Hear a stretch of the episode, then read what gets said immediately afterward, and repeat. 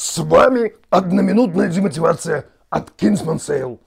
И мы переводим цитаты великих военных, чтобы сделать каждый ваш день. А сегодня у нас цитата генерала Паттона, который сказал «Хороший план, выполненный сегодня, лучше, чем идеальный план, выполненный на следующей неделе».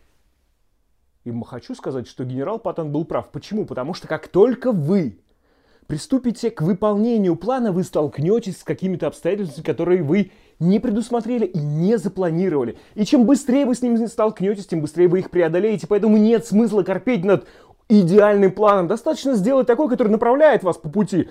Но зато, если вы запустите его раньше, вы быстрее соберете все косяки, быстрее перегруппируетесь и в итоге быстрее достигнете результата. Поэтому не работайте над идеальным планом, достаточно хорошего.